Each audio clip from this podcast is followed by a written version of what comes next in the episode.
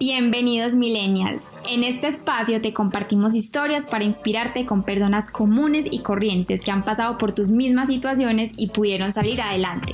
Somos Sabrina Daniels y Sebastián Díez y hoy venimos a contarte una historia más.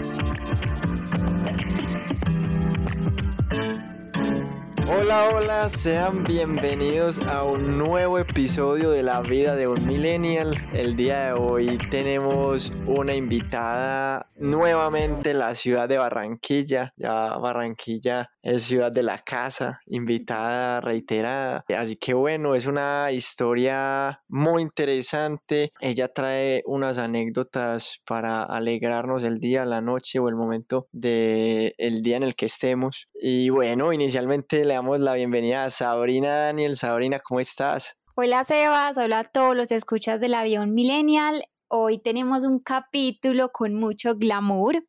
Vamos a introducir a nuestra super invitada Alejandra Díaz. Ella es comunicadora social de profesión, pero maquilladora de pasión. Es una millennial de 26 años y hoy nos va a compartir su historia. Hola Aleja, ¿cómo estás? Hola, ¿cómo están? Yo feliz de estar aquí. Bueno, Aleja o Alexa, yo creo que de pronto podemos empezar por, eso, porque si ustedes van y la visitan en, en, el Instagram, en el perfil que tiene, ella no se llama Aleja, sino Alexa. Entonces, chévere que nos contés y le contés a la audiencia de pronto de dónde viene eso, por qué no es Aleja, sino Alexa. Claro, bueno, no, a mí me da risa que me pregunten esto porque siempre se esperan una super historia, así súper sentida. Resulta que no, fue la cosa más random del mundo. Yo tenía una amiga, de hecho ya ni siquiera somos tan amigas. Bueno, ya no somos amigas, empezando por ahí. Era mi mejor amiga de cuando éramos niñitas, no sé, yo tenía 16, 17, 18 años, no sé ella me decía Alexa por alguna razón, no sé, un sobrenombre medio lindo. Y de hecho ella era la única que me, que me decía así, porque a mí casi todo el mundo me llama, pues gente cercana me llama Ale o Aleja. Y ella era la única que me decía así, entonces luego yo, bueno, ya pues empecé con el tema del maquillaje y a ella me decía Alexa y yo dije, bueno, pues suena chévere, es corto, no se olvida, ah, bueno, listo, ya, así voy a hacer, ya, o sea, no, no, es una historia súper profunda, pues, no, es una cosa así súper random, pero bueno, nada, en el mundo audiovisual en realidad me conocen así, pues aquí en Barranquilla, que es donde trabajo, me conocen así, tú dices mi nombre incluso Alejandra Díaz y nadie va a saber quién soy. o sea, ese es tu nombre, Alexa es tu nombre artístico. Sí, sí, tal cual. Súper bueno, Alexa. Entonces cuéntanos un poco de cómo fue tus inicios. Eh, ya pues habíamos discutido que tú eres comunicadora social de profesión, pero finalmente decidiste irte por el maquillaje. Entonces contanos cómo esa historia, por qué ese cambio de carrera, cómo surgió todo. Claro, bueno, yo como les dije, tengo 26 años. Yo me gradué de la universidad hace dos años, sí, dos años y un poquito más. Tenía 23, 24, creo. Cuando yo empecé en la uni, pues empecé, la verdad, como una niña, estaba muy niña. Uno no sabe lo que quiere, es muy difícil uno elegir lo que uno va a estudiar y va a hacer por el resto de la vida de los 16, 17, 18 años, eso no se puede, o sea, eso es una realidad que eso no se puede, eso es imposible, yo lo siento, pero eso es imposible. Entonces, bueno, entré a la universidad y cuando entré yo me di cuenta que comunicación definitivamente a mí como que no me movía, sino que yo era muy buena, pero entonces eso es como una disyuntiva porque puede ser muy buena, pero no te mueve. ¿Cierto? Puede ser bueno en algo, pero definitivamente si eso no te llena el corazón, está como difícil que tú te dediques a eso el resto de tu vida. Mm, Entonces yo en realidad empecé de comunicación estando eh, eh, dentro de la carrera, me di cuenta que en realidad me, me metí a esa, esa profesión por otras razones muy diferentes a, a que en verdad sí lo amaba y tal. Y, y, no me atreví, no me atreví a retirarme, lo pensé varias veces y no me atreví. Incluso cuando me gradué, a los meses de graduarme, me arrepentí, o sea, tuve como una mini crisis y dije, ¿por qué no, por qué no, por qué no me atreví? ¿Por qué no tomé esa decisión de retirarme y estudiar otra cosa? Pero bueno, ya ahora que les terminé la historia van a entender que, que, que todo tiene que pasar por algo. Entonces, bueno, cuando ya yo estaba en la uni, por ahí como eso de tercer, cuarto semestre, o sea, todavía estaba entre comillas iniciando, pues, a mí ya me gustaba el maquillaje, a mí me gustaba la moda y me gustaba más el maquillaje. Yo daba clases de fotografía, clases de eh, televisión y algunas cosas de temas audiovisuales en comunicación y en realidad a mí eso era lo que me gustaba. Yo no me, no me imaginaba como una comunicadora organizacional, oficinera, eso a mí no me gustaba. Entonces ahí empecé con el tema del make-up, la moda y incluso pensé les, les acabo de mencionar, pensé en retirarme y estudiar maquillaje o estudiar diseño de modas y no me atreví. Bueno, por razones de la vida terminé y agradezco, agradezco a la vida haber terminado y ser profesional. Eso es, una, es un privilegio, es, seamos sinceros, y es un privilegio en Colombia ser profesional y agradezco serlo. Pero me gradué de algo que si bien es cierto, aprendí y algunas cosas las aplico muchísimo en mi diario vivir, incluso en mi presente y en lo que hago. Me hubiese gustado de pronto cambiarme, pero cuando me gradué por razones, sí terminé, si esa es la duda que tienen, sí terminé, pero por razones de la vida, sí, de la vida, es que es la vida, también uno lo va llevando. Cuando me gradué fue un año, yo me gradué en 2019, fue un año de muchos cambios a nivel familiar, hubo muchas cosas que estaban sucediendo en mi familia a nivel personal y tomé una decisión que en verdad o sea, aplaudo y agradezco a la Alejandra de 2019 que tomó la decisión sin, yo ni siquiera, yo, yo ni sabía lo que estaba haciendo, en serio, yo le soy sincera, yo no sabía, yo decía, yo me voy a lanzar y yo no sé si esto a mí me va a funcionar, así tal cual, así, así. Eso es normal. Yo dije, yo no sé si esto a mí me va a funcionar, bueno, igual no me importa, nada pierdo, ya, voy para adelante, no me importa. y yo no sabía lo que estaba haciendo, yo no sabía lo que, yo literalmente yo iba a ciegas. Y tomé la decisión de eh, irme a, a Medellín, me fui a vivir a Medellín un año y un poquito más, y estudié maquillaje y te, tengo una carrera técnica, eh, la, técnica laboral por competencias en maquillaje. También estudié moda cuando hice varios módulos de moda y estudié maquillaje en Medellín, en Makeup Academy. Y nada, tengo la fortuna, me gradué el año pasado. Bueno, por la pandemia pues se retrasó, pero finalmente me gradué el año pasado. Y tengo la fortuna de ser maquilladora, de ser graduada, de ser profesional en algo que realmente es lo que me mueve, todas las fibras de mi ser. Agradezco también ser comunicadora, pero incluso cuando a mí me preguntan, alguien del pues que no me conoce, que me está conociendo, hola, tú, hola, ¿qué te dedicas? ¿Tú qué haces? Yo a veces incluso no digo que soy comunicadora y no porque por nada malo, sino que es que se me olvida, o sea, en realidad para mí lo que soy, o sea, lo que me define como persona es el maquillaje porque eso es lo que te, lo que llevo por dentro. Pero qué chévere. Sí, entonces nada, esa es más o menos la historia y bueno, sí, esa es la historia de, de cómo me gradué. Cuando ya las cosas empezaron es un poco más difícil, pero esa es la historia. no, pero súper chévere y muy bacano que lograste como que luchar por lo que realmente sentías y lo hiciste, porque ahí puede haber gente que se siente de pronto prisionera de la carrera que hace y no sigue realmente lo que quiere. O tampoco tienen, el, tienen el privilegio de poder cambiarse a otra y eso es...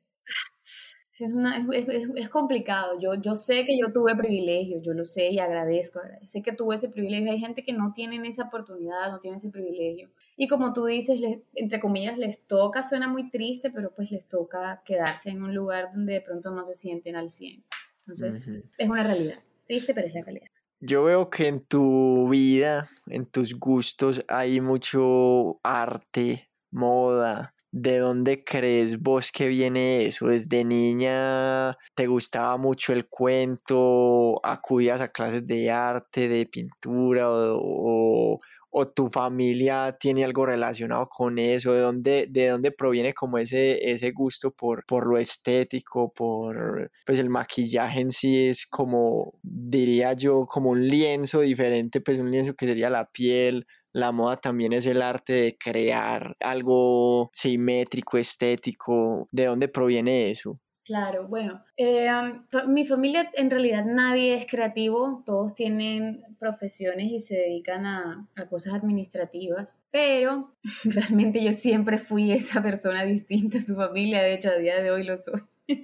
o yo siempre fui esa persona que iba como al contrario, que hacía las cosas al revés. Bueno, esa persona soy yo siempre en la familia hay alguien que hace las cosas al revés, esa persona soy yo. Y yo tengo un hermano mayor, él también tiene se dedica a cosas eh, administrativas, pero em, yo siempre desde niña estuve ligada a las artes, a las ciencias sociales. Estuve, yo recuerdo que de niña estuve en academias de baile, incluso bailé en una comparsa en el carnaval, las clases que más me gustaban eran las de arte, las clases que más, sí, las que más disfrutaba eran las de arte o las de sociales, Dato curioso, no soy buena dibujando, aunque ustedes no lo crean, no soy capaz dibujando.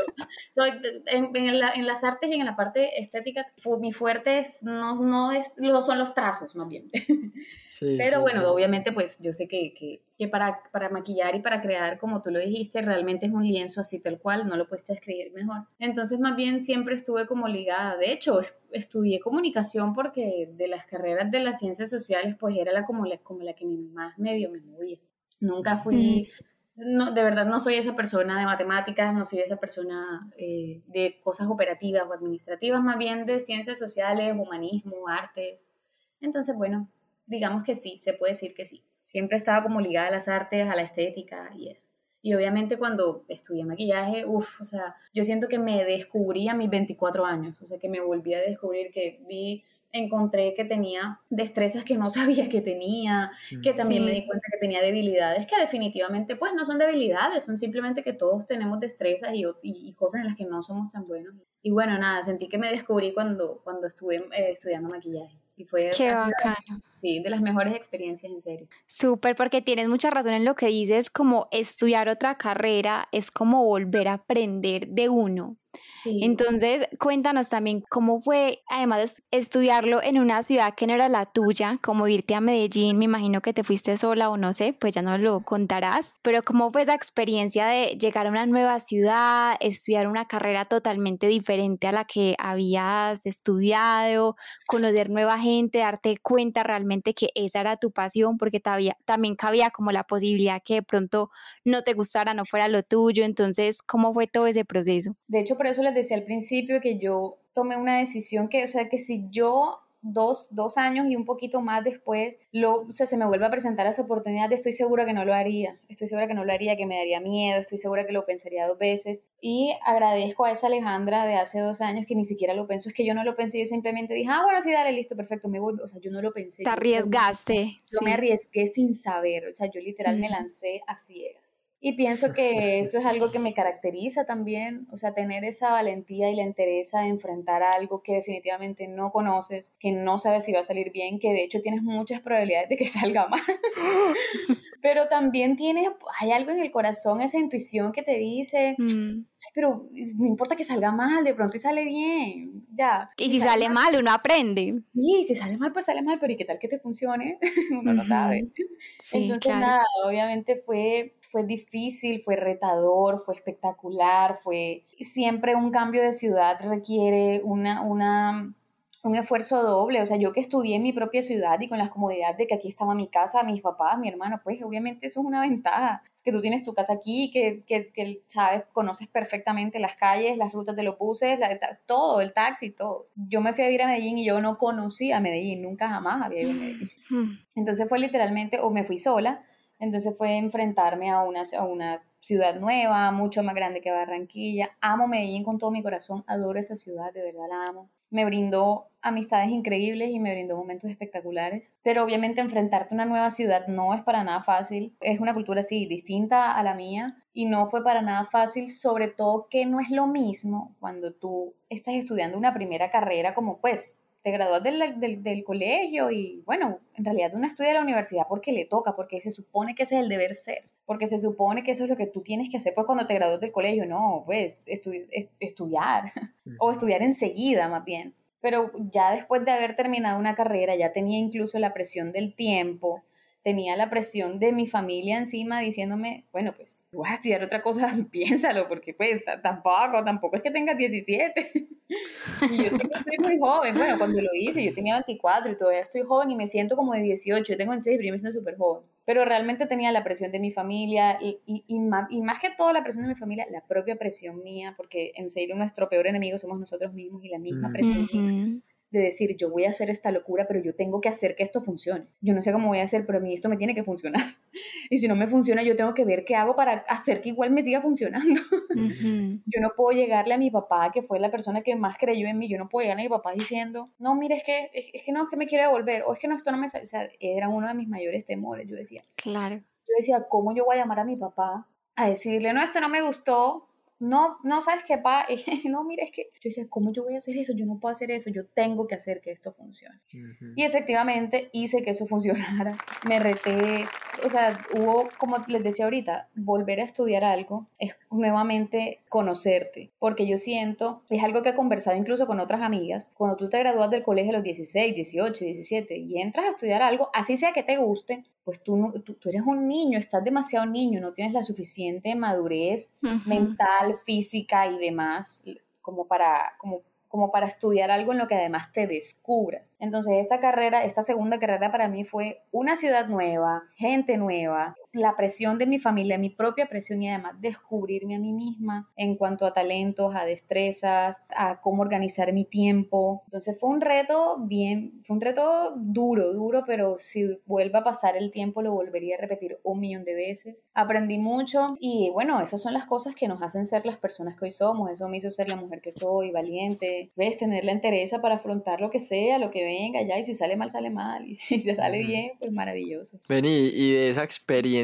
podemos sacar de pronto una, algo chévere para el podcast y los oyentes y personas que de pronto estén pasando por eso o estén próximas a pasar por eso. ¿Cuáles fueron los mayores retos que vos enfrentaste cuando estabas acá sola en Medellín? Que no tenías a tu familia para resolverlo, sino que estabas solo tú. ¿Y cómo lograste resolver eso? ¿Cómo lograbas tú sacar nuevas energías, nuevos, nuevas ganas, nuevas, nueva actitud? si te caías, cómo hacías para levantarte. Sería chévere esa parte que nos la contaras para que la gente aprenda también como de la experiencia que tuviste. Bueno, uno de los mayores retos fue el tema económico, porque yo me gradué de la uni y mi plan era, bueno, listo, me voy a estudiar otra cosa en a lo que quiero dedicarme el resto de la vida, o por lo menos muchísimos años de la vida, pero yo quiero llegar a Medellín y trabajar, o sea, yo quería estudiar y trabajar al tiempo, trabajar en, en, la primera profesión que ya tenía, o sea, comunicadora social. A mí no me importaba cuánto me pagaran, yo solamente quería trabajar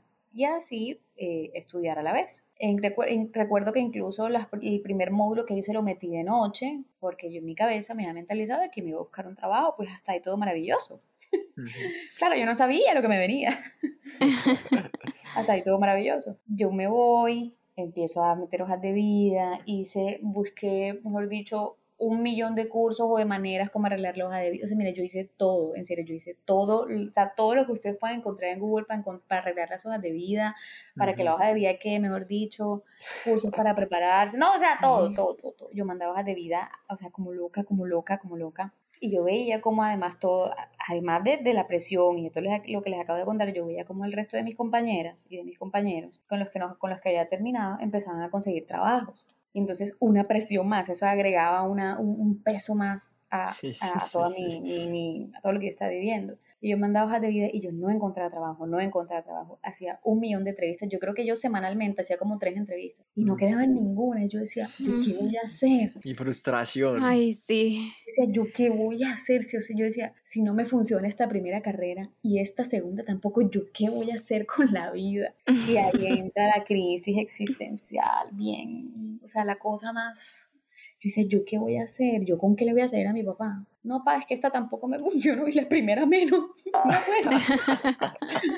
yo creo que yo más bien, no sé, yo creo que, mm, no sé, yo, o sea, yo decía, ¿yo qué voy a hacer con la vida? Y por supuesto eso golpeaba mi autoestima, yo no me sentía capaz, yo no sentía que yo podría lograr algo en la vida, yo no sentía que yo en algún momento de mi vida iba a poder trabajar o recibir dinero, yo decía, ¿yo cómo voy a enfrentar la vida misma? O sea, yo decía, si yo no puedo con una carrera, no estoy pudiendo con otra, ¿yo cómo voy a enfrentar la vida misma? O sea, la vida en sí, yo sentía la vida como una bola muy pesada de nieve, así lo sentí. Y yo decía, ¿yo cómo enfrento esta vaina? O sea, es que, y yo decía, yo hago lo que puedo, yo estoy pedaleando, yo o sea, hago todo lo que está en mis manos, pero es que definitivamente no funciona. A eso súmale que yo tenía que coger como tres buses diarios para llegar a la academia, que me pedían un montón de cosas, materiales, yo tenía que hacer bocetos, yo tenía que eh, bocetear, yo decía, marica, yo me voy a volver loca, yo me voy a volver loca. Recuerdo que para ese entonces estaba pasando una ruptura, había terminado con un, novio que tenía en Barranquilla. No, o sea, oh. para acabar de ajustar. Yo decía, no, o sea, ¿qué voy a hacer? Yo decía, no, no. Ay, no. Y a eso, agregado a eso, todas mis compañeras de clase conseguían trabajo. Yo decía, marica, yo me equivoqué. Yo decía, yo tomo una mala decisión. Yo, yo recuerdo, mm. recuerdo un día donde llorando, yo dije, yo me equivoqué. Yo tomo una mala decisión, yo no debí venirme para acá.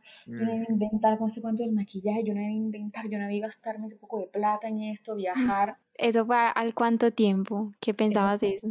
Pues de, haber llegado a México. Como a los tres meses, sí tres, reciente, pues, sí, sí, sí. tres, cuatro meses. Yo decía, yo tomé una mala decisión, yo no debí inventar esto. es más, yo, yo recuerdo que yo duraba noches pensando, o más bien craneando, bueno, ¿cómo, va, cómo, va, cómo voy a decirle yo a mi papá? Piensa, mija, piensa pues cómo vas a decirle, porque es que, o sea, imagínate, yo cómo resuelvo esto. Y obviamente un caos en mi cabeza, ansiedad y todo lo que ustedes se puedan imaginar que yo decía, yo cómo resuelvo ahora este, este tremendo problema. Sin embargo, y yo siempre hago hincapié en la intuición, de hecho, y por eso em, empecé el podcast diciendo, le agradezco a esa Alejandra que no se rindió nunca, porque en verdad ganas de rendirme tuve muchas, muchas ganas, muchas veces estuve, estuve a nada de, literal, estaba como a nada de oprimir y llamar y decir, pa, mira, yo me voy a volver, esto no funcionó, yo no sé, me meteré en un call center, una cosa así, mientras tanto, pues, porque ¿qué vamos a hacer? Pero le agradezco a esa Alejandra que creyó en sí misma y no se rindió. Y yo pensaba, si yo tengo, o sea, si yo por alguna razón tengo en el fondo de mi corazón algo,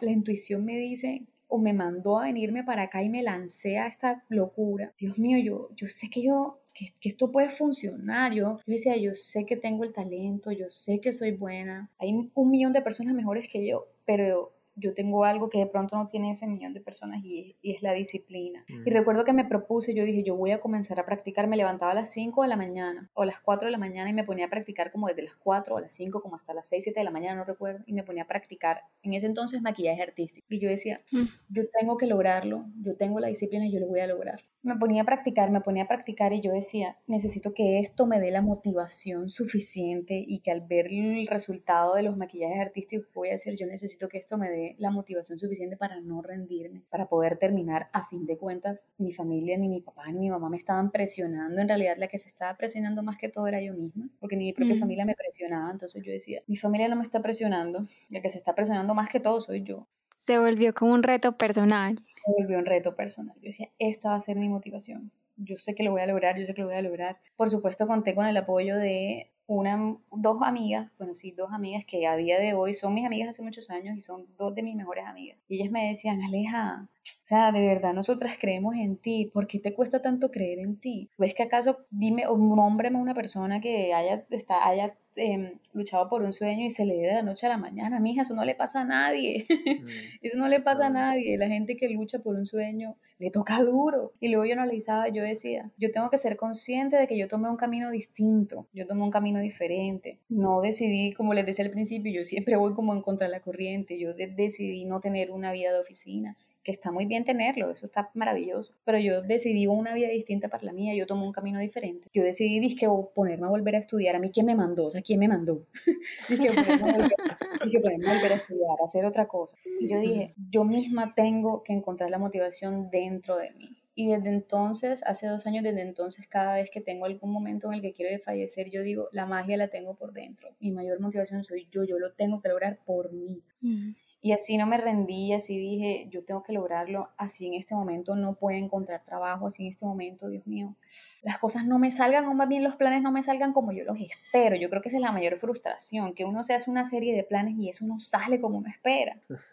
De hecho, a mí lo único que me salió ese año fue irme. A mí de resto nada me salió como yo esperaba. Yo no quería revolverme, yo quería quedarme en Medellín porque yo amaba tanto Medellín, yo decía, yo me quiero quedar aquí. Medellín es una plaza maravillosa en el mundo audiovisual y yo dije, yo me quiero quedar aquí. Pero, oh sorpresa, en Medellín no se me dieron las cosas. Yo tocaba puertas y no me abrían las puertas. Mm. Tocaba puertas como fotógrafos, como, como, asistente a otras maquilladoras y, oh sorpresa, nadie me daba la mano. Las puertas no se me abrían. Y es que definitivamente las cosas no pasan cuando uno quiere o en el tiempo que uno quiere. Me tocó devolverme y para mí devolverme a Barranquilla fue lo más horrible. O sea, yo decía, yo no me puedo devolver. Yo sentía que si me devolvía, me devolvía con el rabo entre las piernas. Mm. Porque no iba a cumplir con, lo que, con los planes que yo tenía en mi cabeza, que era irme a estudiar, ¿cierto? Mientras, mientras estudiaba, trabajaba. Pero yo, mi, mi, mi, ilusión era irme a tocar puertas en Medellín y, y tener en Medellín lo que a día de hoy tengo en Barranquilla, que conseguí en Barranquilla. Qué esas son las vueltas que da la vida. Y definitivamente no me salió. Yo me gradué y tuve que esperar, si le soy sincera, tuve que esperar como un año, si no más, para poder comenzar a trabajar y a ganar dinero con el maquillaje y a poder vivir, entre comillas, de esto. O sea, los planes nunca me salieron como yo los esperaba. Pero hoy que ha pasado dos años, puedo mirar atrás y digo, agradezco todo, no me arrepiento de nada, todo tuvo que pasar como tenía que pasar. Y hoy tengo lo que en algún momento soñaba. De hecho, esta semana, hace un, que esta semana, perdón, la semana pasada estaba reflexionando, tuve un momento así, un momento así bien reflexivo de la vida y tal, y estaba reflexionando sobre mi vida hace un año y hace dos años. Yo decía, wow, hoy tengo, o sea, hoy tengo lo que hace, por lo que hace dos años yo lloraba, yo decía, yo, yo lloraba, yo decía, yo quiero trabajar en el mundo audiovisual, yo quiero trabajar con artistas, yo quiero trabajar en producciones con marcas, y yo lloraba y decía, yo nunca voy a tener eso, yo nunca lo voy a lograr. Oh, sorpresa, dos años después lo logré y dos años después lo tengo y no fue como yo quería, no fue en la ciudad que yo quería. Yo amo Medellín y no se me dio en Medellín. Yo quería vivir en Medellín y no estoy viviendo en Medellín. Si algo hemos aprendido de los podcasts y de la vida es que uno está donde tiene que estar. Eso, eso es así. Y muy chévere eso que decías vos al principio y es que, pues que vos decías que querías renunciar, que no sé qué, que estaba muy difícil, que las cosas no te salían, pero eso es lo bonito, porque es que la gente siempre cree que con el emprendimiento y con las cosas que hacen siempre tienen que salir a la primera y uno la tiene que pedalear y uno la tiene que luchar y uno la tiene que y uno tiene que salir adelante y uno no puede desfallecer porque desfallecer es ahí sí no darse la oportunidad de que suceda. Entonces eh, cuando estabas diciendo eso era pensando como que qué chévere ahí se ve como súper plasmado eso de que uno no se puede rendir uno tiene que seguir. Y también lo que decías de que primero era como quererle cumplir a tu familia pero después realmente fue quererte cumplir a ti, qué te hacía a ti feliz, en qué lugar querías estar, lo volviste ya como un reto personal, metiste mucha disciplina, que eso también es un logro gigante. Entonces, no, estamos fascinados, la verdad, porque son historias que yo creo que acá muchos nos vamos a sentir identificados, ya sea con nuestra carrera, con una pasión, con un trabajo, de eso que hablábamos, de que no todo se logra la primera, pero con empeño las cosas terminan saliendo, no como uno quiere, pero terminan saliendo como debe ser. Sí, incluso hasta mejor. Yo hoy pienso y digo. Exacto hasta mejor, mejor que no haya salido como yo esperaba, mejor, porque así la vida te sorprende y, y, en el camino conoces gente nueva, en el camino vives experiencias nuevas. Entonces, yo, o sea, estoy 100% de acuerdo con lo que dices, en verdad, uno está donde tiene que estar, o sea, por mucho tiempo, incluso yo el año pasado, me, y obvio, pleno COVID, plena pandemia, todo caótico, yo lloraba, yo decía, yo, ¿por qué estoy aquí? Yo tendría que estar en Medellín, ¿yo qué hago aquí? Y me juzgaba y me daba súper duro, yo decía, ay, no.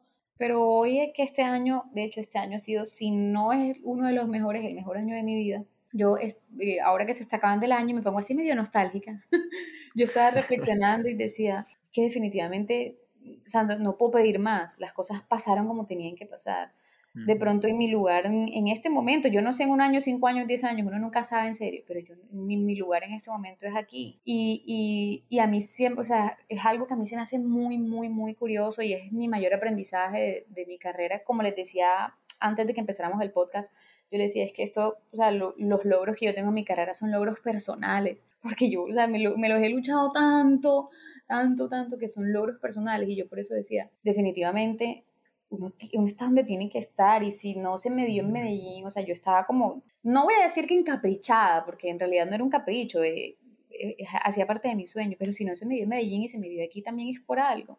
y porque además yo no sé en 5 años, 10 años dónde voy a estar, de pronto en 10 años no esté aquí, esté en otro país, esté en Medellín, esté, no sé. Exacto. puede, que, puede que el momento de Medellín no haya llegado, que tengas que aprender algo más en Barranquilla. Sí, sí, sí. Bueno, nosotros hemos hablado temas de la vida, de pues de tu proceso llegando aquí a Medellín, pero ahora adentrándonos más ya de lleno en el mundo del maquillaje, pues hemos dado ciertos pincelazos como a eso, pero ya inicialmente esas primeras clases, esos primeros acercamientos que tú tuviste de la carrera, ¿qué sentiste? Si, si sentiste que era lo tuyo, esperabas eso, esperabas más, esperabas menos. ¿Cómo fue ese inicio? ¿Cómo fueron esos primeros acercamientos con ese mundo? Bueno, yo tengo que decir que yo hasta el último día que estudié, yo dudé. Es una realidad. Yo hasta el, recuerdo el último día que estuve en la academia, yo hasta ese último día yo estaba dudando. Desde el primero hasta el último. Pero yo viví, lo que yo viví ahí o, lo que yo sentía, lo que yo experimentaba, yo no, nunca jamás en mi vida lo había sentido. En ninguno del, ni en el colegio, ni en la universidad, en ninguno de los cursos que yo en algún momento de mi vida he podido realizar, de lo que sea. Nunca lo que yo viví en ese lugar, nunca lo sentí. O sea, las ganas de todos los días ir, la pasión con la que yo iba feliz, con la que me trasnochaba, me cansaba horrible, porque ser maquilladora es un esfuerzo físico impresionante, porque tienes que pasar horas y horas y horas y horas de pie. Yo pasaba 12, 15 horas de pie, o sea, son jornadas literalmente de pie, y bueno, y ahora que trabajo son incluso hasta el doble, yo he durado 24 horas en un rodaje maquillando. Entonces yo decía, o sea, yo me cansaba y cuando yo llegaba a mi casa y me acostaba, yo decía, estoy tan cansada, no sea, yo quiero acostarme, dormir, levantarme en una semana, pero cuando me levante a la semana siguiente, quiero bañarme, ponerme la ropa y volver a la academia a seguir maquillando. Entonces, yo creo que yo dudaba, pero en el fondo de mi corazón me respondí a mí misma y yo decía, es que esto me mueve tanto que yo no sé si estoy haciendo lo correcto, pero se siente bien, me siento en paz, se siente a gusto. Entonces, yo creo que dudaba por, o incluso todavía dudo, yo soy muy honesta, yo es la hora y yo todavía dudo, todavía yo digo, oh my god, ¿qué estoy haciendo? Pero en el fondo de mi corazón, cuando ya, uff, termino una jornada, yo digo, yo no sé si, me digo a mí misma, yo digo, ah, yo no sé si esto sea lo correcto, pero se siente bien, se siente muy bien. Y cuando uno está haciendo algo que no le gusta o algo que definitivamente no, eso no se siente tan bien, eso se siente incómodo. Siento que es cuando te, como cuando te pones un zapato que no te queda, bueno, así tal cual. Entonces yo de pronto puedo dudar y es la hora y dudo, han pasado los años y dudo, pero cuando realmente termino mi jornada yo me siento en paz y me siento cómodo. Entonces creo que voy por buen camino.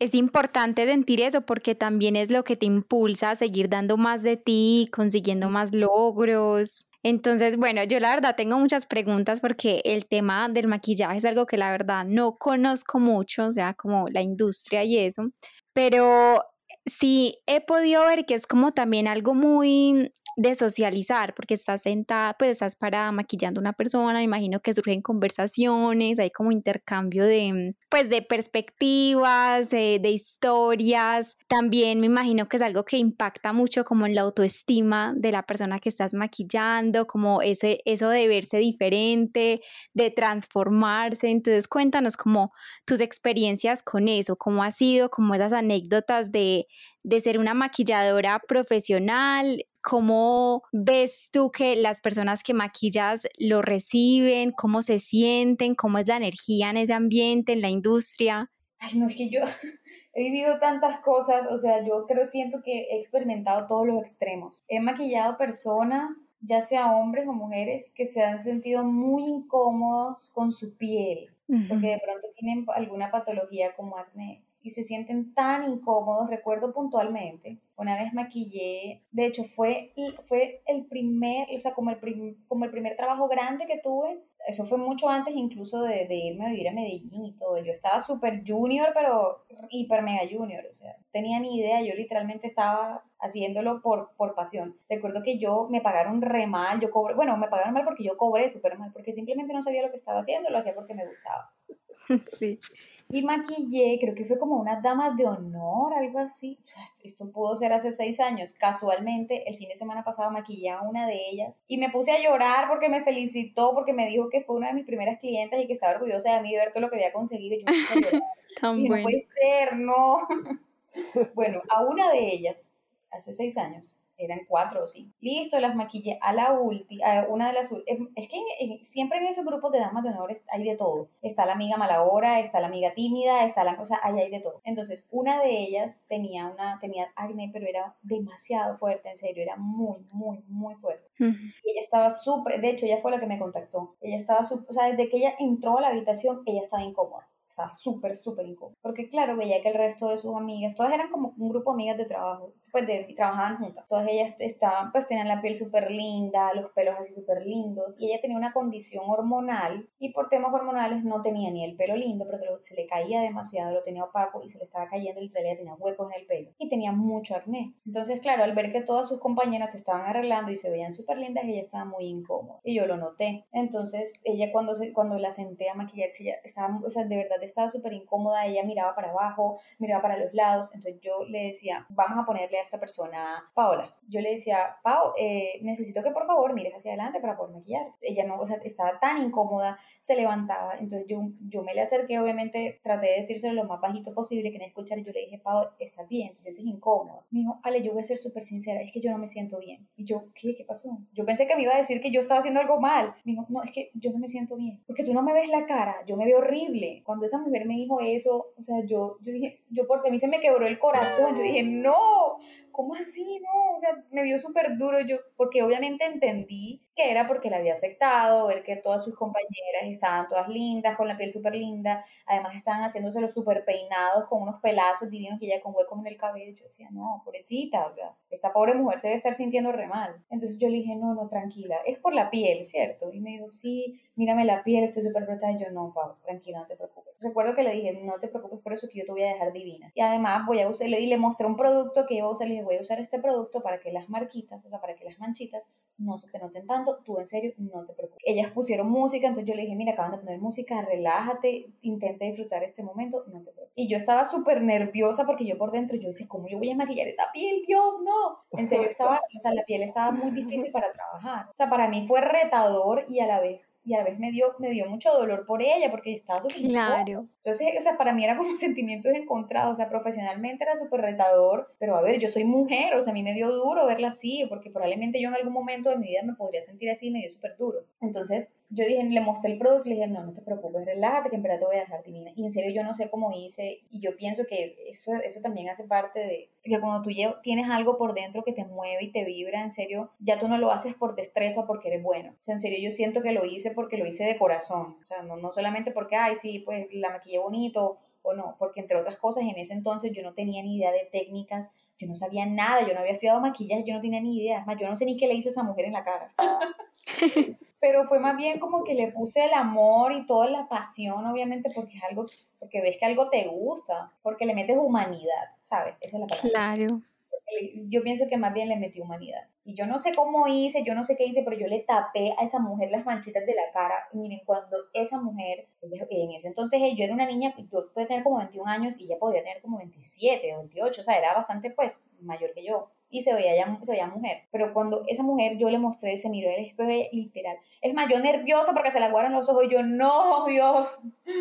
Pero cuando ella se vio el espejo, los ojos se le pusieron llorosos y me dijo, gracias. Y yo, no, yo, pues yo, yo como que no, pues no es mi trabajo, no he hecho nada. Y me dijo, de verdad, gracias, Ale. Y yo, ay, no, Pau, en serio, yo encantada, yo antes feliz de poder, después de, de verte, de que te sientas a gusto, de que te sientas bien. Yo ni siquiera le dije que se veía linda, yo le dije como que lo más importante es que te sientas. Me dijo, Ale, gracias. Y no, y estaba súper contenta, en serio, o sea, la cara le cambió y el semblante le cambió el de la tierra. Se puso a tomar champaña con las amigas, se puso a bailar, se lo olvidó, se olvidó. Yo me fui tan feliz Sí, o sea, esas experiencias que tú dices, wow, mm, o sea, definitivamente no, no, se, o sea, no solamente es la, la destreza o el talento que puedas tener, si tú no le metes humanidad, eso no funciona, no fluye, no fluye. Sí, sobre todo en un, pues en una industria que también hay como mucha superficialidad. Entonces es importante darle como ese lado humano, entender que pues a quién estoy maquillando, cuáles son los sentimientos de esa persona, cómo se siente cuando la maquillo. Entonces, más allá de aprendizajes profesionales, me imagino que este mm, trabajo pues te ha dejado muchas enseñanzas personales. Sí, De hecho, en ese mismo grupo, mismo grupo porque eran amigas, en ese mismo grupo, las, después de ella, es que, o sea, ese día fue, yo, mejor dicho, yo podría escribir una carta después de todo lo que me pasó ese día. Cuando ella se levantó y se puso a bailar y a tomar champaña con las amigas, era la última, solo me faltaba una. Bueno, la chica se sienta, yo la empiezo a maquillar. Pues, bien, cuando yo empiezo a, a maquillarla, ella se puso súper, o sea, nerviosa, pero no nerviosa, no, se puso como apurada, estaba como, como acelerada. No, ay no, es, es, es, que eso no me lo puedes echar, no, pero muéstrame el color, o sea, me, me, ella me decía que yo le mostrara la sombra cinco veces, el rubor ocho veces, pero eso porque me lo, o sea, estaba tan, y yo por dentro, amiga, ¿me dejas hacer mi trabajo, por favor? Dale.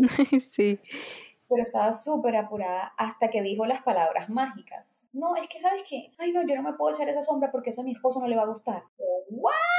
Y luego comenzó a decir, ay, no, es que él no le va a gustar cada vez que yo le hacía algo. No, eso a mi esposo no le va a gustar. Ay, mejor yo lo voy a llamar y le voy a decir que venga. Bueno, dale. Cuando ese hombre entra, la mira re mal, la trata re mal, le dice, ¿cómo se te ocurre? Pareces un payaso. Ay, no. Mira, o sea, yo, yo de verdad, a mí se me tuvo que notar, porque mi cara fue como, ¿qué es esto? El hombre comenzó a tratarla súper mal, le decía, te ves horrible, eso a ti no te queda bien, tú cómo eres capaz de maquillarte así, porque le sigues la cuerda a tus amigas. Yo dije, no puedo, o sea, yo no podía creer, yo dije, es que esto no puede ser, o sea, yo decía, yo no puedo creer lo que yo estoy oyendo, esta escena que yo estoy viendo, y todo esto delante de sus amigas, y obviamente cuando hay ese tipo de eventos, novias, matrimonios y tal, en esas habitaciones hay un millón de personas, está la mamá, las damas, eh, el fotógrafo, o sea, hay un millón de personas. De hecho, el ambiente es bastante estresante por eso. Y a eso súmale que entra el esposo de, y, eso, él ni siquiera era el, el, pues el que se iba a casar, era el esposo de una amiga de, la, de una dama no. El ambiente se puso súper tenso, la, la chica se puso a llorar y yo secándola, entonces fue al baño. No, o sea, eso fue caótico caótico. No, yo de verdad no sé cómo la puedo terminar de maquillar, en serio no sé. Que incluso otra de las damas se acercó y, o sea, se acercó ella y le dijo, vamos a ponerle a esta persona María. Se acercó y le dijo, Mari, yo, le, yo con todo respeto quiero que sepas que le voy a decir a, tu, a Andrés, vamos a ponerle a Andrés tu esposo, que se retire porque en serio está poniendo el ambiente muy tenso y la novia no puede estresarse. Y, y ella estaba tan acelerada que le dijo, dale, listo, está bien. Y sacaron al tipo, el tipo no apareció más, yo no sé cómo pudo terminar esa pobre niña, pero o sea, es de esas experiencias que, o sea, miren que media hora antes, una hora antes había vivido una cosa súper linda y una hora después una cosa súper trágica, bueno, así. Ese tipo de experiencias las he tenido yo y es wow. Yo digo, Dios, a lo que me enfrento.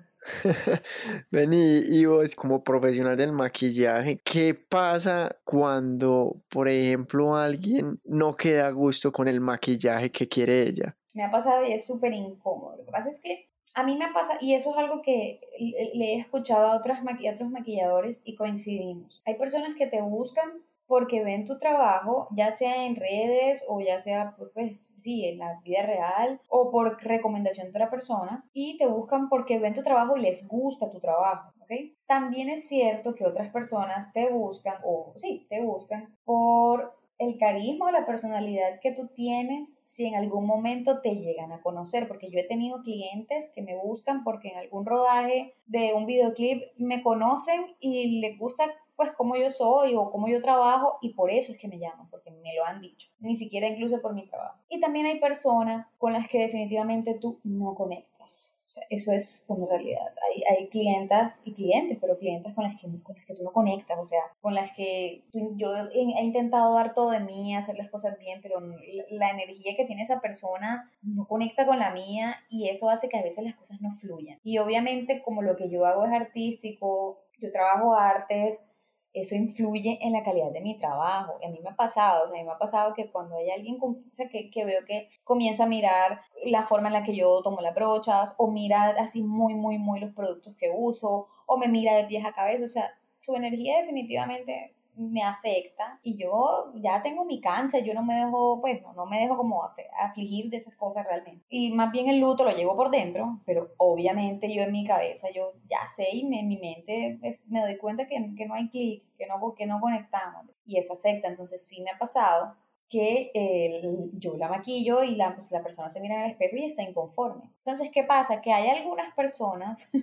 que muy amablemente te dicen, ay, mira, ¿será que me puedes corregir esto? ¿Será que me puedes cambiar esto?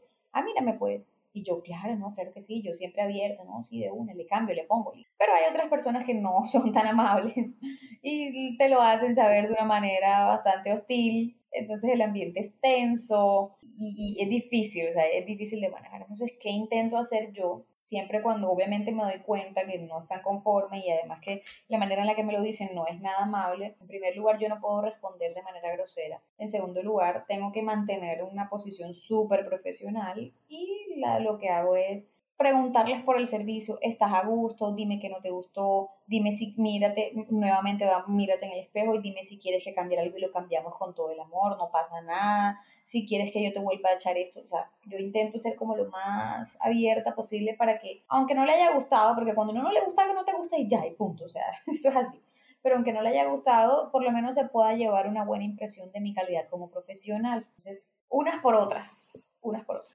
Claro, es que sobre todo la profesión como artista está muy sujeto a eso, a mucha crítica, que hay personas que sí, hay otras que no, es como mucho de energías, entonces es muy subjetivo también. Es muy subjetivo, puede que a la amiga le parezca hermosa, pero, pero la otra no.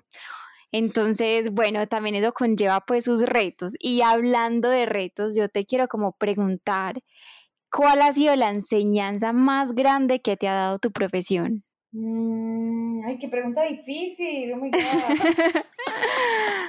pues, o, o, pueden ser también varias, no sé, o sea. Es que es muy difícil. Pero algo que te haya como marcado, que tú digas, güey, pucha, ser maquilladora me ha enseñado esto y, y ya no me lo puedo sacar. Bueno, no lo voy a resumir. Ser maquilladora me ha enseñado que tengo que creer en mí porque más nadie lo va a hacer por mí. O sea, si yo no creo en mí y si no trabajo por eso, nadie más lo va a hacer por mí. No siempre las personas que creo que me van a alentar lo van a hacer.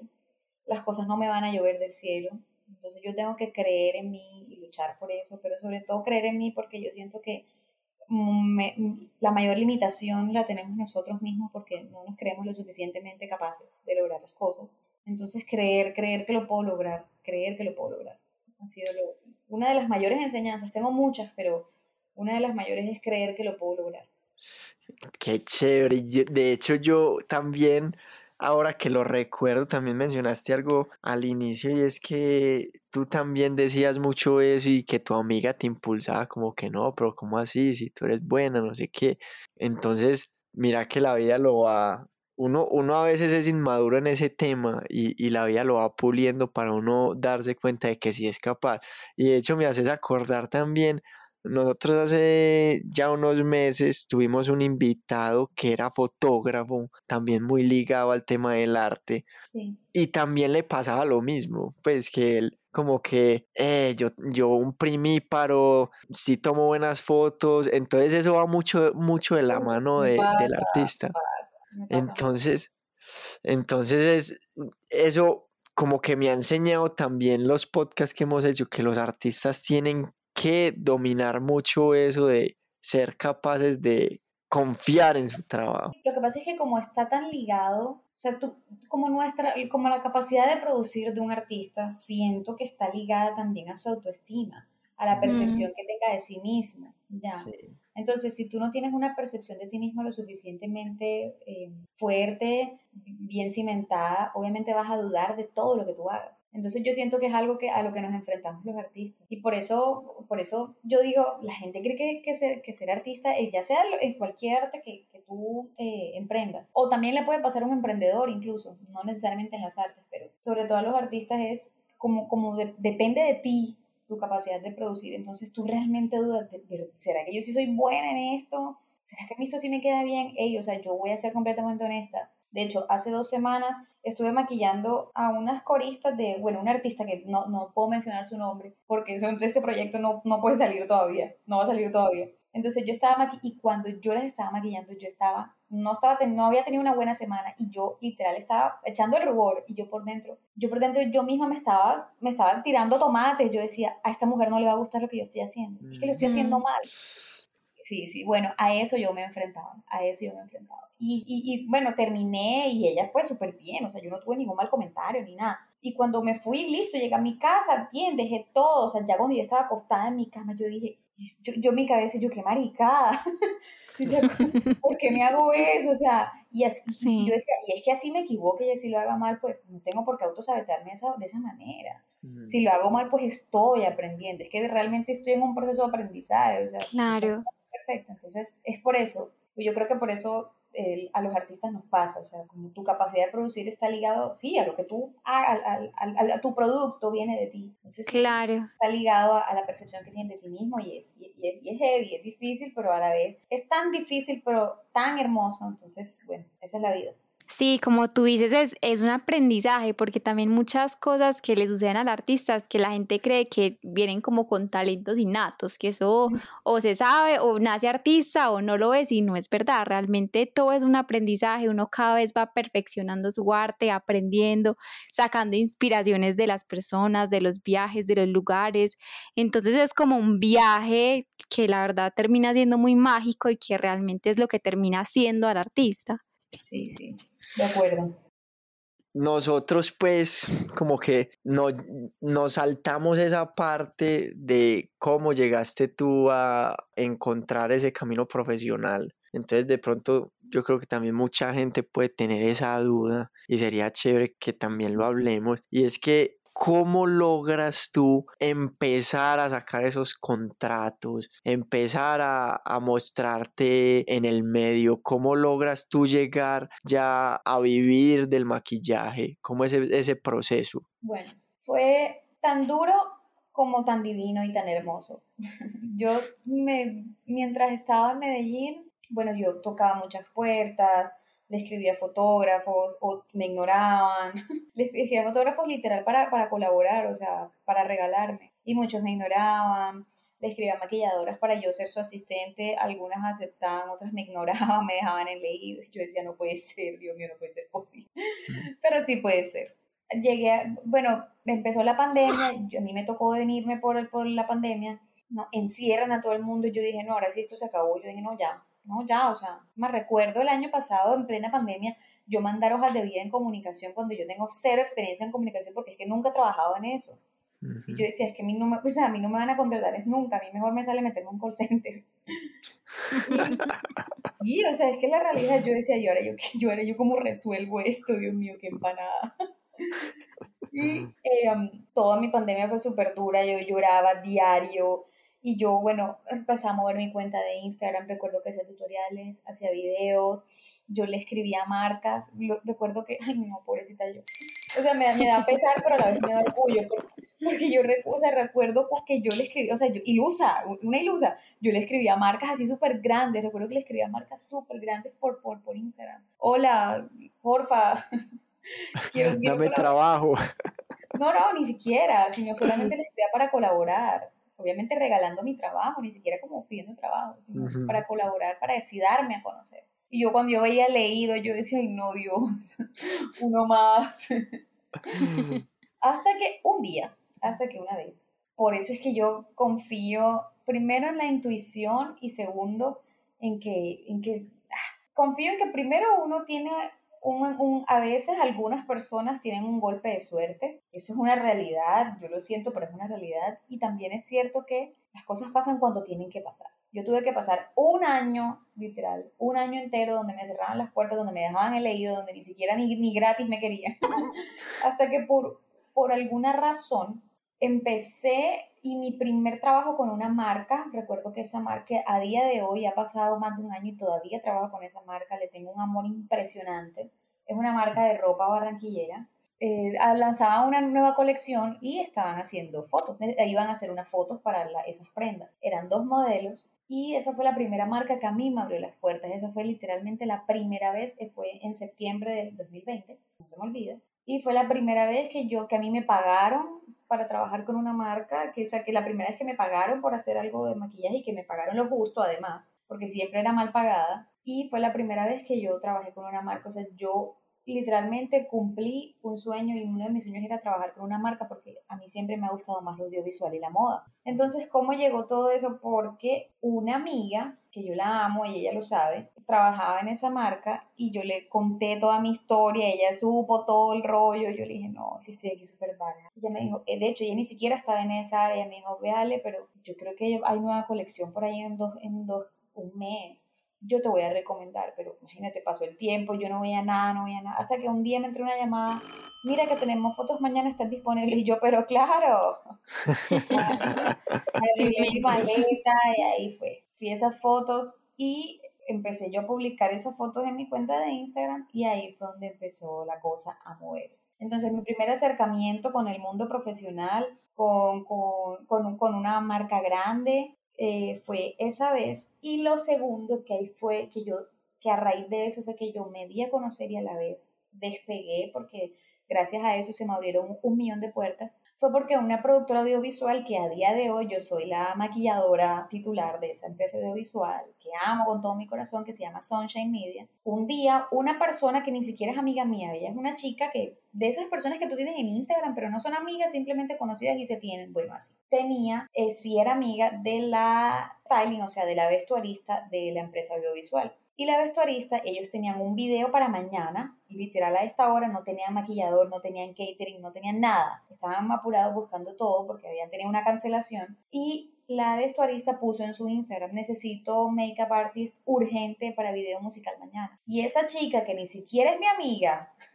me lo mandó así. Que ni siquiera es mi amiga. Yo le dije, ay, hola, mira, muchas gracias. Le escribí a la styling, le dije, hola, sí, yo estoy disponible. Ella me pidió mi número, me llamó, habla y me dijo, bueno, mira, el video está, es un video musical, el, fue un video musical para un, para un artista urbano. El video musical es mañana, hora de llamado 5 de la mañana, algo así, 4 o 5 de la mañana, no sé. El pago es tanto, eh, es, mira, de verdad es que estoy, ella me dice, estoy apurada porque estamos buscando todo, ¿está disponible? Sí o no. Y todo fue tan rápido. Y yo, sí, sí, dale, listo, de una, ya confirmado. O sea, todo fue tan rápido. O sea, yo esa noche, yo no dormí de la emoción, yo me fui de largo, yo no dormí. Era súper tarde, yo no dormí. Y yo, o sea, yo no dormí era porque yo decía, yo ayer estaba llorando porque yo no tenía ni idea qué iba a hacer con esto y resulta que mañana voy a maquillar a un artista urbano. O sea, yo decía, o sea, cómo la vida te cambia en un segundo, o sea, cómo, o sea, cómo, cómo es posible que yo haya llorado un año, dos años, literalmente varada, llorando, pensando si realmente esto es una buena decisión y soñando con este momento, porque yo me soñaba, es que realmente yo me soñaba, yo decía, ¿cuándo será el día que yo traje en un video? ¿Cuándo será el día que yo traje con una marca de ropa? ¿Será que eso sí iba a llegar? Eso para mí era una utopía, era una utopía. Yo, yo, yo recuerdo que estaba en clase y en la noche, listo, llegaba, me dormía y cuando me iba a dormir yo me lo, yo me lo soñaba, yo decía, ¿será que eso algún día sí me va a pasar a mí en la vida? ¿Será que... de verdad, yo decía, Dios mío, cuando yo trabajé en un videoclip, eso a mí sí me va a pasar algún día. Yo lo veo muy lejos, pero bueno, no importa, igual ya estoy aquí. Y resulta que ese día me llegó. Y yo decía, no puedo creer que hace un año yo me lo soñaba y lloraba. Yo decía, no, eso está muy lejos, está muy complicado. Y resulta que ese día llegó. Lo soñé tanto que llegó. Resulta que ya no es una utopía. Yo no lo podía creer. Ese fue mi primer video musical y esas fueron las primeras fotos para campaña que hice. Y a partir de ahí despegué, obviamente. Las redes empezaron a moverse mucho. Y, y, no, y no solo en seguidores, porque yo en realidad no tengo muchos seguidores en mi cuenta de Instagram, pero empecé a conocer gente, empecé a les gustó a ellos, les gustó mucho mi trabajo y me quedé, me quedé siendo su maquilladora. Ha pasado un año, he perdido la cuenta de en cuántos videos musicales he estado, hemos, he trabajado con, con ellos en muchos proyectos. Gracias a eso me han salido otros proyectos, he trabajado con otras marcas. De hecho, este año he cumplido tantos sueños que no puedo creer, o sea, yo de verdad no puedo creer todo lo que yo he hecho, o sea, no puedo creer que haya trabajado con artistas como los que he trabajado, no puedo creer que haya trabajado con marcas como las que he trabajado, sino que no puedo decir nombres, pero bueno, pero yo decía, no puedo creerlo, lo pensaba estos días que ya se está acabando el año, y decía, si a, mí, si a la Alejandra de hace un año o de hace dos años le mostraran así como por un, como por un huequito lo que la Alejandra ha vivido en el 2021, o sea, se echara a reír porque dijera, ay, por favor. o sea, por Dios, por favor. y resulta que dos años después lo estoy viviendo. Y yo decía, wow. Vaya. Entonces así es, así ha sido, ese fue prácticamente mi acercamiento. Y siento que fueron la combinación de un golpe de suerte, porque es una realidad, fue, fue pum, literal un golpe de suerte y me pegó. Segundo, mi talento habló por mí porque tú puedes tener un golpe de suerte y te puede pegar una vez, pero si tú no eres disciplinado y no eres talentoso no te quedas, no te vuelven a buscar, no te quedas. Entonces fue un golpe de suerte y fue mi talento y, y también mi buena vibra y, ay, que yo siempre me mantengo, o sea, me mantengo con buena actitud porque ellos me lo dicen, no es que tú er, eras chévere, nos caíste bien, así literal, no es que tú nos caíste bien, entonces y yo, a ver, sirvió, ya, bueno, por lo menos.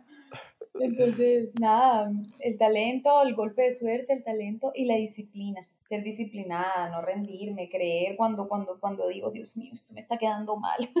creer que lo puedo arreglar, creer que lo puedo hacer bien. No, nos encanta, estamos la verdad fascinados con esta historia eh, muy inspirador, eh, muy bacano también ver que la gente cumple sus sueños, que sí se logran las cosas que uno quiere, que hay que trabajarlas, pero que si uno persiste y es disciplinado llegan. Entonces nos encantan esas historias que motivan pues al, al que esté ahora en ese momento que diga, ay, ¿será que sí me va a llegar? Pero sí, si uno lo trabaja, siempre se puede. Sí, no, la verdad es que si nos vieras, porque e, eras hablando y, diciendo como que tus sueños, que lo cumplí, que esto ni lo habías pensado que iba a pasar. O sea, yo estaba con una sonrisa de que chimbo, o sea, qué bacano, en serio. ¿Puedo contar una anécdota o estoy hablando mucho? no, dale, dale, contala. O sea, mi mayor highlight este año fue por ahí como en mayo, junio, que un día me llama el productor ejecutivo de Sunshine y me dice, mira que tenemos un video pasado mañana. Yo, ah, listo, dale, perfecto, colgamos, yo listo, bueno, no, relajado. Es en Cartagena, yo, ah, listo, dale, perfecto. Al día siguiente me dice, mira, confirmo que el video es mañana la hora de llamados tal. Y yo, ah, listo, no, dale de una, ya, agendadísima, confirmada. A mí me dicen video en Cartagena, yo, ah, pues bueno, listo, dale. Cuando yo, yo, yo fui a ciegas, cuando yo llego al punto de encuentro, no, mira que nos vamos para Islas del Rosario, vamos a Isla Pirata. Yo me moría por conocer Isla Pirata, me moría. En Islas del Rosario, en Isla Pirata, y vamos a trabajar con Manuel Medrano. Ay, juez. me muero. Me muero.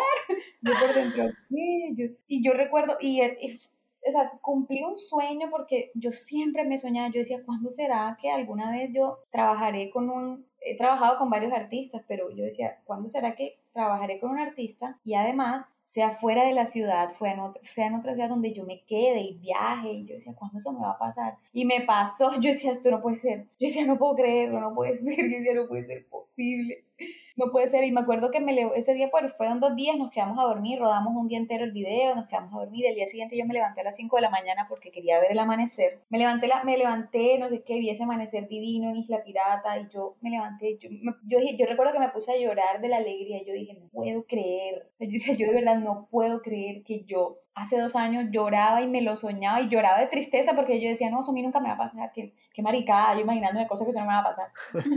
yo decía, yo no puedo creer que dos años después esté en Cartagena, en Isla Pirata, después de haber rodado un videoclip con Manuel Medrano y esté viendo el amanecer y me estén pagando por esto. Yo decía, yo no puedo creerlo. Y lloré y agradecí a la vida y a Dios y yo dije, bueno, estoy logrando, vamos por buen camino. No, nos encanta, de verdad que qué historias tan bacanas. Nos gustaría quedarnos a hablar acá mucho tiempo más, pero bueno, ya por cuestiones de tiempo tenemos que cerrar el podcast.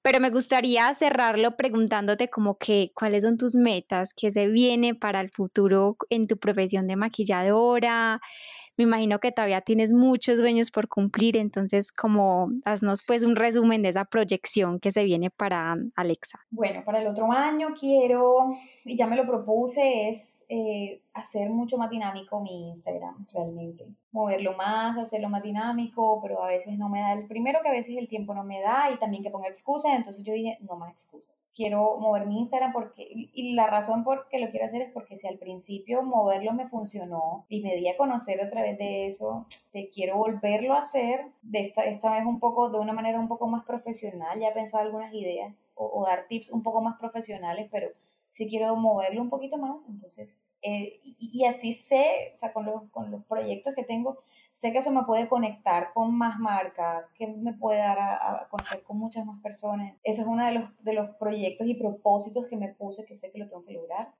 Y también eh, seguir emprendiendo, emprendiendo, tengo cositas que quiero, que quiero hacer, pero más que todo emprender, emprender en, en, el mundo de la belleza, no solo en el maquillaje, sino en el mundo de la belleza. No puedo, no puedo, decir como muchos detalles, pero sí como, no solo, solo con el maquillaje, sino en, o sea, llegar también a ese mundo, a, a, esa esfera de la belleza que es muy amplia. No, súper bacano, Alexa. Realmente una historia muy inspiradora demuestras que la persistencia, la disciplina, el no desfallecer, el seguir adelante, el retarse uno mismo y el tomar las oportunidades que se le dan a uno en la vida trae sus beneficios y no nos alegramos enormemente que estés en un punto muy bueno de tu carrera, seguramente es el inicio de muchos éxitos y me hace recordar mucho en serio a un podcast que tuvimos eh, anteriormente, que es el del fotógrafo. Entonces, de pronto a la audiencia eh, que nos está escuchando, el otro sería un complemento muy chévere de lo que escuchamos acá. Entonces, también ahí como, como para darles ese, eh, bueno, para dar esa pauta publicitaria, pues y que vayan a escuchar el otro, pero en serio, en serio que vale la pena. Y bueno, Alexa, no, realmente darte las gracias. Sos una excelente conversadora, también hay que decirlo. Demasiado. Nos encanta. Y, y, bueno, no, en serio que yo creo que ha sido un excelente podcast, me ha gustado mucho. Y bueno, no, un abrazo, un abrazo en serio y muchísimas gracias por estar disponible para contar tu historia y tus No, enseñanzas. Gracias a ustedes por ese proyecto tan lindo, de verdad, qué lindo, qué lindo eso que hacen. Ay, gracias. Y bueno, eh, si quieres puedes darnos tus redes sociales, cómo la gente te puede encontrar en Instagram, si quieren saber más de tu historia. Eh, igual te vamos a etiquetar en la foto pues del podcast, pero si las quieres decir, bienvenida. Sí, en Instagram, bueno, en realidad solo, te, solo uso Instagram.